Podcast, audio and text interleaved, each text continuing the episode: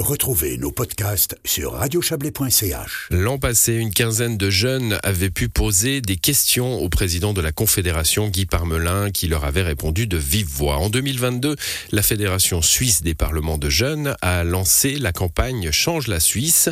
Quelques 200 jeunes ont émis autant d'idées pour changer le pays. Une douzaine a été retenue et des conseillers nationaux ont été invités à les porter devant le Parlement. Le contact entre les jeunes et leurs parrains parlementaires fédéraux s'est fait physiquement hier à Berne. Notre correspondant parlementaire Serge Jubin y était. Sélectionnés parmi quelques 200 idées, les projets retenus embrassent un large spectre. Un jeune Glaronnais demande de construire des centrales nucléaires de nouvelle génération pour assurer l'autonomie électrique du pays. Un Lucernois propose, plutôt que de l'asphalte, de recouvrir les routes de matière blanche pour profiter de son effet fraîcheur. Une Bernoise réclame une action de la Confédération pour développer les vacances linguistiques dans une autre région du pays. Le Zurichois Cyril, handicapé, exige lui de lutter contre le harcèlement sur Internet. Nous voulons avoir un article en fait dans le code pénal qui pénalise directement le, la criminalité cyber, donc cybermobbing, cyberharcèlement, etc. parce que ça n'existe pas encore. Et puis ça se passe beaucoup quand même sur Facebook, Instagram, etc. Le harcèlement est déjà poursuivi par le code pénal. Pourtant, le Conseil national genevois du centre, Vincent Maître, a souhaité porter le projet de Cyril. C'est vrai qu'il existe déjà des bases légales pour sanctionner les comportements délictueux, mais force est de constater qu'elles sont très peu efficaces. C'est compliqué aujourd'hui d'aller rechercher un auteur de harcèlement, que ce soit sur Internet ou ailleurs d'ailleurs. En tant que praticien de droit du travail, je peux vous confirmer que c'est excessivement compliqué. Pour le cyberharcèlement, les jeunes sont assez démunis. Reprendre l'idée d'un jeune, c'est bien. La faire aboutir, c'est une autre paire de manches. Peine perdue, Vincent Maître. Par définition, je pense qu'un parlementaire ne doit pas renoncer devant la difficulté, ça ne doit pas être un obstacle. C'est clair que la tâche s'annonce ardue.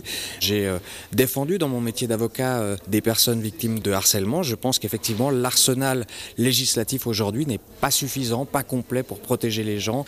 Autre préoccupation pour le valaisan de Sion, Sheldon Masra, la transphobie. Il demande qu'une norme condamne les discriminations, comme pour le racisme et l'homophobie. Mon souhait, ce serait d'introduire dans le même article où on a rajouté des protections contre les discriminations pour l'orientation sexuelle, de rajouter l'identité de genre, afin que les personnes transgenres, donc qui s'identifient pas au genre assigné à leur naissance, soient aussi protégées la verte vaudoise Léonore Porcher reprend l'idée à son compte. C'est particulièrement important qu'on puisse intégrer cette protection parce que c'est une population qui est particulièrement menacée et au sein de laquelle il y a notamment un taux de suicide qui est beaucoup plus élevé euh, chez les jeunes. Lors du débat sur l'homophobie au Parlement, le projet d'y inclure la transphobie avait été rejeté par le Conseil des États. L'initiative parlementaire que Léonore Porcher déposera en septembre est-elle vouée à l'échec? C'est très important que ça vienne aussi de la jeunesse, cette proposition-là, parce que c'est une population qui est beaucoup plus sereine avec les questions euh, non seulement d'orientation sexuelle, mais aussi d'identité de genre et même d'expression de genre.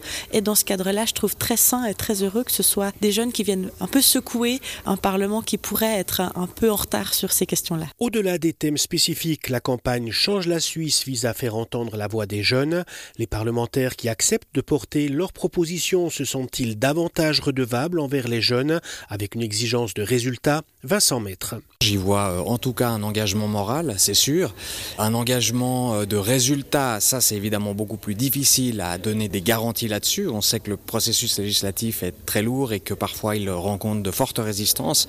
Je dirais que j'ai un engagement de moyens plus que de résultats, mais je compte quand même bien faire avancer le débat là-dessus. Le plus dur pour les propositions émises par les jeunes est certainement à venir, avec le risque d'être broyé par la machine administrative et parlementaire et ou par des intérêts partisans des groupes politiques. Voilà pour euh, ce, cet élément de notre correspondant à Berne, Serge Jubin.